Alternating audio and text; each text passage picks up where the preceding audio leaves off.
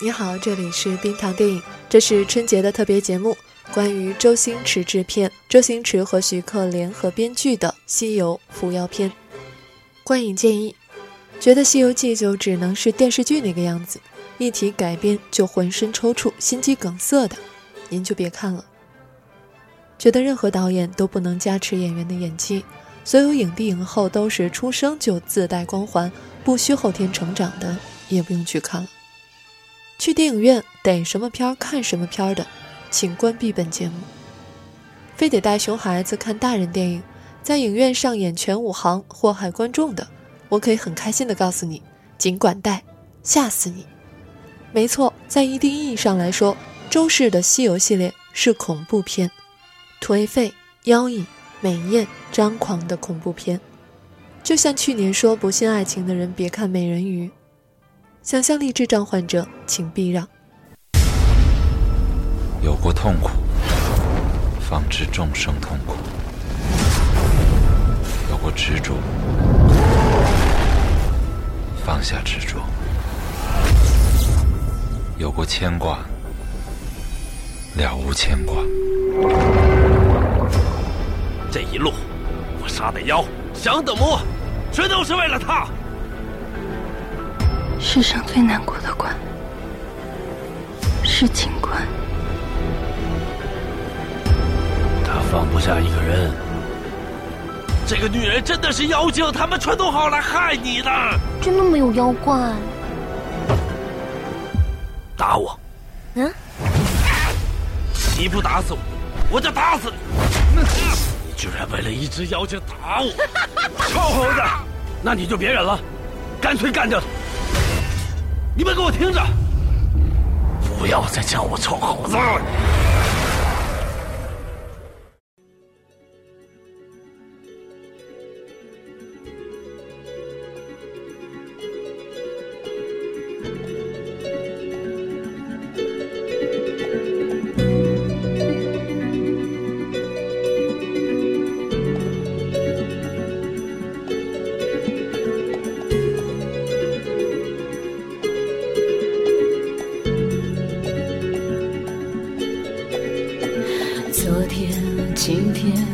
过去不再回来，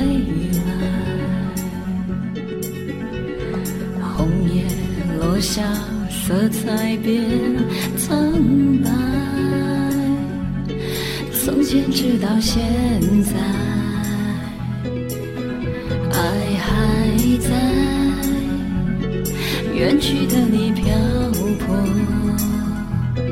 白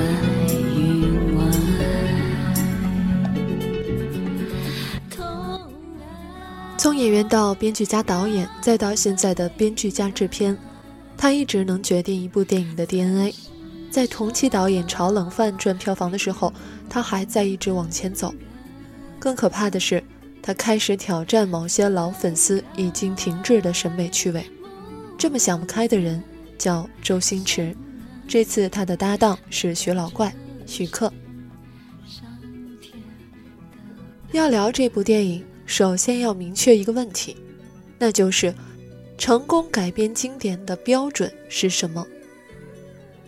冰糖认为，第一是要变，第二是要万变不离其宗。不变，大家还不如去看原著呢。变得太离谱，又没有心理认同感，这个尺度并不好拿捏。所以，每当有改编自小说、游戏的电影或翻拍的电影上映，是否重视于原作的讨论争论。总是甚嚣尘上，翻拍或改编的版本越多，这种争论也就越复杂，改编的难度也就越大。而说到版本多，在中国还有哪个故事比《西游记》的版本多？不说两岸三地，就连国外都有好多版本的《西游记》。但版本多，同时也说明它是一部解读空间非常大的作品。从中国古代文学小说的角度来看的话，《西游记》的前后演变版本比《红楼梦》的版本要多得多。因为《红楼梦》的版本呢是在成熟之后，嗯，由于一些历史问题啊，嗯，流传的方向问题啊，形成了不同的版本。但是《西游记》完全不是的，它是在吴承恩写成《西游记》之前，已经跨越了中国历史上的几个朝代，才逐渐形成了这样的一个西游的故事。你可以想象，在这个漫长的成熟过程中，为什么故事演变成了最后吴承恩给我们呈现的这本书的样子？然后，这个演变过程当中的载体也是多种多样的，不只是小说。还包括了其他的一些东西，还包括傩戏和其他一些戏剧形式在内。比如说，这个西游团队当中添加了什么人，嗯，舍弃了什么人，都是有非常有意思的选择在里面。所以我最不愿意听的就是《西游记》什么版本是最正宗的，其他的都不行。从历史上来看，《西游记》一直就是在这样被改来改去，改来改去。谁改得好，谁就赢了。吴承恩就是当初的胜家。那么在现代，我们仍然有这样的机会去改变它。所以，请不要再以为《西游记》是只能给小孩看的幼稚向作品。它有简化的幼儿版，但它的容量远远不止于此。它可以嘻嘻哈哈，也可以泰山压顶，妖气冲天。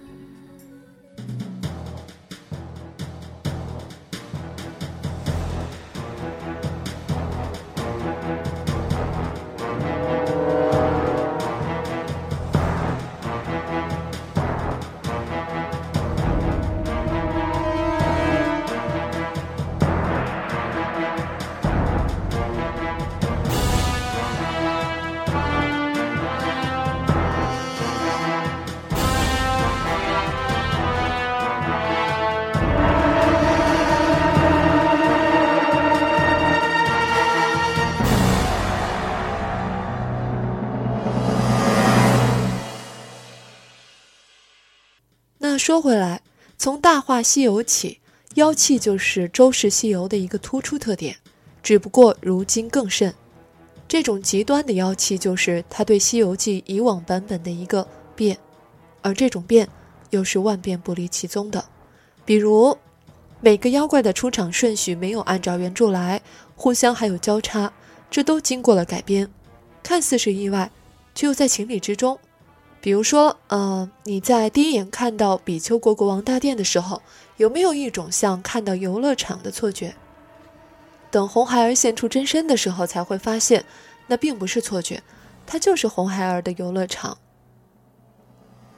很多人说这个红孩儿不漂亮又诡异，但是它魔性十足。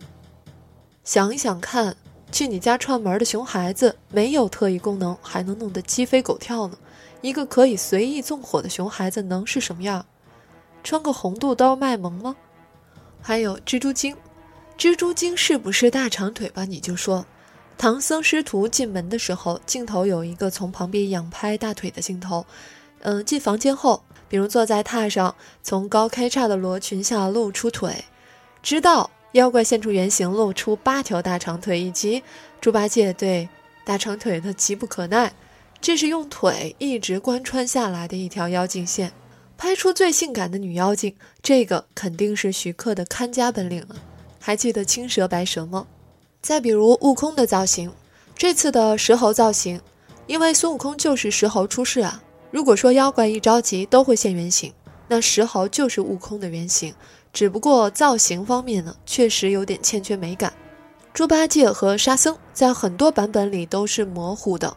现在也有突破，降魔篇里面的八戒和沙僧都很出彩。八戒的好色被附加了帅的属性，但这个帅是一戳即破的那种，因为是猪八戒嘛。降魔篇里是油光满面，这次干脆是京剧小生的假脸，只是偶尔会变得非常非常的帅。嗯，实话说，很抢戏。嗯，沙僧也不再是那个只会挑担子的老好人了。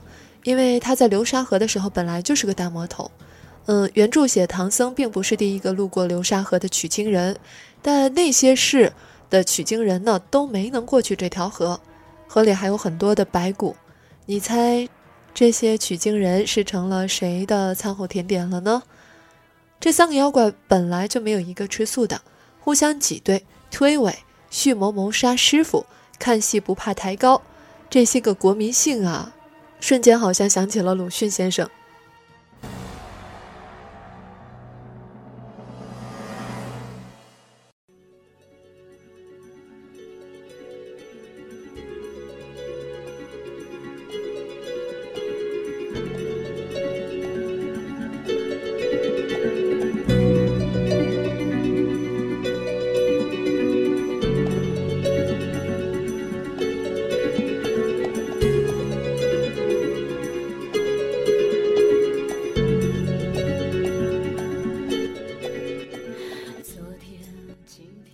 中式西游》的另一大变化是个人化，每个人不再是西游取经这个宏大叙事的棋子。电视剧版通常讲唐僧收了三个徒弟，团队成立也就是了。虽然路上八戒撂过挑子，分过行李，悟空被赶走过，但总的来说还是欢乐一家亲。而《中式西游》里，他们都是为了自己的心结和过往在前行。降魔篇里。八戒为何喜欢勾引女子，在残杀？水怪为什么要报复渔村？白骨精为何对人间有恨？每个人物都有一个自己完整独立的故事。再比如说唐僧，有人说他在这部扶摇篇里面没有感情线，你真的看懂了吗？比如说一开始唐僧为什么拒绝了国王赐给他的小扇，而第二天又为什么改变主意？关键是那天晚上，唐僧对自己说的台词：“有过执着，才能放下执着；有过牵挂，才能了无牵挂。”他已经明白了，自己以后还是会为了其他形似或者是神似段小姐的女人动心，那就不如去经历它，经历过后才能看破。所以结局，面对心中段小姐的质问，他的回答是真的，他没有爱上小善。然而。对一个人的怀念，会因为一个一个的小善越来越淡，直到不见，还是越来越深，把自己逼入死角？我觉得都不是，是更加坦然的面对我爱你，而你已经不在人世的事实，不再逃避，不再彻夜嚎啕，不再撕扯自己，坦然的把它当做是自己的幻肢一样，就像唐僧寄情于悟空的金箍。就可以一直和段小姐对话，或者说他在心理上已经分离出了一个段小姐。这种对于永失我爱的自我开解，我相信只能是编剧周星驰的吧。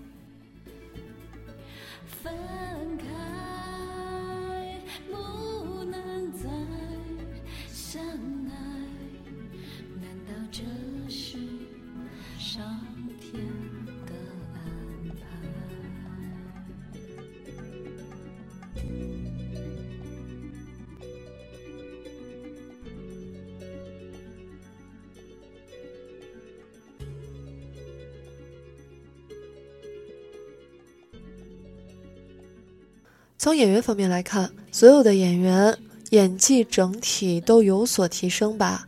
嗯，吴亦凡的唐僧是及格的，林更新的悟空呢有小惊喜，当然妆面的帮助也是比较大的。从智取威虎山到现在，他始终都有进步。当然，本片最让人惊艳的是女演员啊，同学们，平时那么素静温和的王丽坤，诠释了一种低调的妖气四溢。这样的女妖精，请给我来一打。林允的白骨精呢，也比美人鱼时期要更好。说起造型道具来，有段时间我特别害怕大制作，类似黄金甲那种造型和美工，我都有心理阴影了。这次呢，才终于看到钱多也不一定要看起来像暴发户。比如一身黑衣却显得纯善的林允儿，舞蹈时呢，她背后的那个镂空的扇面，其实已经暗示了她的身份。换演员不知道是不得已还是故意为之，但我反倒觉得很有意思。嗯，从降魔篇到伏妖篇，整个这个团队成员的扮演者是大换血了，全部都换了。我觉得挺有意思的，因为又不是哈利波特，没必要一个人从头演到尾。甚至包括换掉了导演周星驰他自己，他已经证明了周星驰的电影不用周星驰演也一样好看。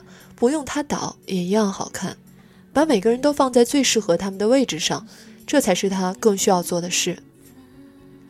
剧情上来看，嗯，降魔篇是唐僧降服了三个徒弟，伏妖篇呢也是三个妖怪，一集三个妖怪的模式可能会固定下来。我也认为后半段故事瑕疵是比较大的，比如九头雕的动机，比如大高潮八戒和沙僧的缺席。但也有一个比较好玩的地方，就是九头雕这个假装有法术的人，其实真的有高深法术，暗合为人处世之道。细想想还是挺有意思的。要是让我预测一下下一部《西游》会是怎样的，我猜，嗯，下一部应该会有小白龙和女儿国的故事。沙僧能一眼看穿师傅的套路，却对情色不开窍。也许呢，有一集。也会有关于沙僧的感情戏。整个周氏西游系列呢，就像荼蘼里开出的花，像灰烬里的火种，像骷髅眼中的繁星，那么反差感强烈，但是又非常刺激好看。星爷的电影上映时有个特点，总是骂声一片，过个一年半载，风评才会开始好转，甚至越来越好。这还算不错的。想当初《大话西游》的冷藏期更久，我们都知道。这说明了什么？说明有一些粉丝已经跟不上周星驰的步伐。《扶摇篇》确实不够完美。说实话，确实不够完美。呃，到大高潮的时候，会让我觉得稍微有点不给力。但是呢，他的那种尝试，嗯，周星驰和徐克联手的那种。创新大胆的那种尝试，嗯，会让你觉得太爽太过瘾了，所以瑕疵也是瑕不掩瑜的。所以对于这部电影，我建议你一定要去电影院里面好好看一下 3D IMAX，最好还是 IMAX 版的。每年总有一些看完新片儿大喊受伤，然后闹着要回家看星爷老片儿的所谓粉丝，嗯，我也是受够你们了。作为一个影迷，我想我们有生之年最幸运的就是可以遇到一位有才华、有诚意的电影人。但是难得的是，他还没有自满，还在不断的前行，不断的去试图超越自己、突破自己。作为周星驰的影迷，你知道你有多幸运吗？